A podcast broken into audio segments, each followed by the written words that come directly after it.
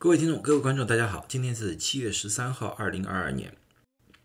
啊，大概有一个星期我没有更新我的视频了。啊，今天呢，我应大家的要求，想谈一谈奥密克戎 BA 五变异啊，是不是容易入侵人体的肺部？总体来说的吧，任何一种变异，任何一种新冠的变异，都有可能入侵人类的肺部。这也就是新冠肺炎这个名词的由来。当一个新冠的病毒进入到人体之后，它有两种传染途径，一种是上呼吸道感染，一种是下呼吸道感染。上呼吸道感染最主要是对人体的鼻腔、咽喉、气管造成影响，一般的这个就是和普通的感冒和流感差不大多。另外一个就是下呼吸道感染，也就是人体的肺部，最主要的就是肺泡，这个对人体的影响就比较大。这也就是我们所说的肺炎。当肺泡被感染之后，我们会出现氧气和二氧化碳交换的障碍，而造成人体的血氧下降。这也就是我告诉大家要买血氧仪的原因。当那个血氧下降的时候，那么往往我们就觉得这个病毒已经侵入了肺部，造成了肺炎。那么医生就会通过做 CT 或者听肺音而确定是不是有肺炎，而进行不同程度的治疗。现在从奥米克戎的 BA 一、BA 二来看，奥米克戎最主要的。是影响上呼吸道，所以会出现喉咙疼痛、咳嗽等现象，但是血氧变化的可能性不大。最近却有很多人问我，最新的那个变异 BA 五是不是侵入了肺部啊？那么用另外一句话的说法，就是肺炎的比例是不是上升了？我听了之后，我有点诧异，我不知道这个是什么地方来的。后来我查了一下，最主要是最近中文媒体都在大肆的报告这个问题。很多中文媒体，这个我就不具体不说哪一个中文媒体，你们在网上保证可以找到一大串，因为很多人都愿意啊把这个东西传来传去。这里面就说了一下，他们是说最新的报告显示，BA 四、BA 五对人体肺泡细胞有着比 BA 二更强的感染能力。啊，人体的肺泡细胞就是人体的下呼吸道，也就是会造成肺炎。他们还说了，这是东京大学、京都大学和以色列的魏兹曼科学研究所共同发布的研究报告。啊，你知道我的习惯，我不会看这种东西，我会找原始的文章。我找了，找到了，这是在五月二十六号发布的。啊，确实是好多家一起公布的。一个研究报告来的，这篇研究报告里面确实提到了这句问话，叫做 BA 四、BA 五确实比 BA 二有可能对人体有更强的感染能力啊。这句话里面，但是这句话翻译的时候，他们忘了翻译一个词，什么？就是这个的数据并不是人类的数据，而是从仓鼠实验里面得出来的数据。那么我们知道，对，很多时候很多临床测试可以用动物代替，但是最终必须要从人类着手。人类毕竟是和仓鼠并不是完全一样的，这类的临床的或者这类的实验，只能给我们一种启发性的一种结果，而不是定论。啊，那么怎么样才可以？按照作为一个定论，就是需要看大数据，看人类被感染了 BA 四、BA 五之后会出现一种什么样的情况。那么我们也知道，美国现在的感染人数里面，大概一半是被感染了 BA 五，也有大概百分之二十五的被感染了 BA 四。那么也就是说，BA 四、BA 五已经占了整个美国感染人数的百分之七十五，甚至以上。啊，那么现在现在美国的疫情到底怎么样的话呢？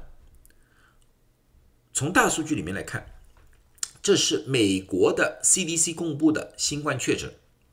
我们也看到，最近确实有小幅度的升上升，但是没有大幅度的改变。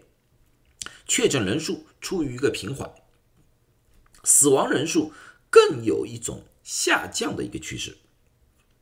那么有些人说，这是不是由于自己在家里测试增加，而造成了新冠确诊的人数没有完全体现出来？我说这个完全有可能性。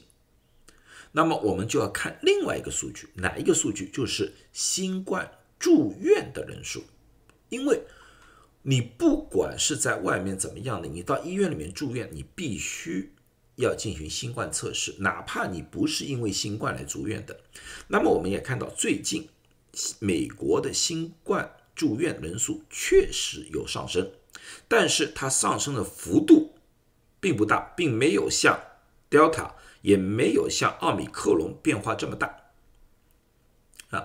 另外，这里面还有一个问题，就是美国的医疗系统已经争取恢复到疫情前的常态了。这种情况之下的话，各类的患者入院的比例也就大大增加。在这个里面，就是新冠住院里面分两类了啊，和前面这几波不一样。这一波要分两类，一类。是因为新冠住院的，另外一类是因为其他疾病住院而被发现是新冠阳性的，也就是说，这类患者是无症状者或者说是轻症。那么这个比例大概是多少？我们的医院的比例是百分之四十，是因为其他原因住院而被发现有新冠的，只有百分之六十是因为新冠而住院的。啊，所以这个里面的数字确实是有点误差，有一点不一样。那么，这个是不是一个美国的一个单纯的一个情况呢？我们再看看欧洲的这个欧洲的情况，我们也看到了，英国和意大利最近有一个大幅度的确诊人数的上升，这是住院的。啊，住院人数也有所上升，那么很多人就在说了，你看，我就说了嘛，BA 五感染性比较强。其实我们需要看另外一幅图，刚刚看这一幅图，你们也许就会得出这个结论。我们要看这一幅图，这一幅图是英国政府公布的，这个是他们的英文说法啊，中文翻译就是新冠不再是新冠测试阳性的。重症患者入院的最常见的主要原因，这个有点绕口，我就解释一下。也就是说，他们把新冠注入重症病床的患者分为两种，一种是由于新冠，也就是说新冠是主要原因的，这是浅蓝色；另外一种是新冠是次要原因的，也就是说这位患者可能是因为其他原因住院。而被发现了新冠，那么他们发现的数据是怎么样？他们统计的数据，过去上两波深蓝色的很少，大部分的都是因为新冠住院的。但是现在不一样了，你们看到现在这个情况，就像我刚才所说的，深蓝色的部位反而超越了浅蓝色的部位，也就是说，这住重症病房里面大部分的患者。并不是因为新冠住院的，这个和我在我们医院里面看到的情况也一样。那么看完这个之后，我们得出一个什么样的一个结论？我得出一个什么样的结论？第一，BA 五有可能比 BA 二更加容易入侵肺部一点，但是这个比例变化并不是很大。这也就是造成了我们现在所看到的新冠直接入院的人数并没有增加，这个可能和 BA 五的自己的特性有关，也可能和大部分的人被感染过了或者打过了疫苗有所关系。这个我们需要进行进一步的研究进行分析。BA 五确实可以突破免疫防线。有可能，而但是并不是百分之一百确定的，就是说打过疫苗或者被感染过，还是可以修筑一定的免疫防线的。最起码我在临床上看到的情况是，很多感染过或者打过疫苗的，他们被 BA 五感染之后的症状并不严重。所以说，都关于更加入侵肺部的这个结论，我觉得有很大的水分啊，最起码没有这些新闻报告里面所说的这么恐怖或者么这么大型啊。但是，虽然我这么说，是不是我们大家都可以放松警惕了？当然不是。啊，当然不是，很多时候我们还是要小心，特别是在中国，因为中国被新冠感染的人数，不管是奥密克戎也好，德尔塔那些也好，人数是很少很少的，所以说他们的背景免疫的人数很少。那么 BA 五的进入会不会和欧美国家的情况不一样？我现在无法确定。那么当前情况能做到什么？说实在话，我不是很清楚。现在情况的话，能做的，我相信啊，只有大家更加了解、理解新冠啊，消除恐惧心理。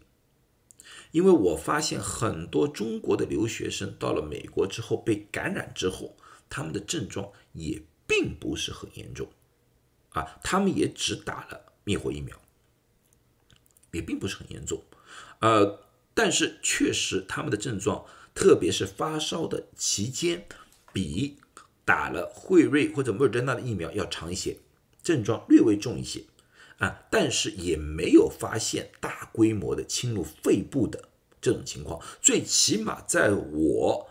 了解的留学生大概几千个留学生里面，我没有发现因为重症需要住院的留学生。啊，当然，留学生的年龄比较轻，他们的身体状况相对来说比较好。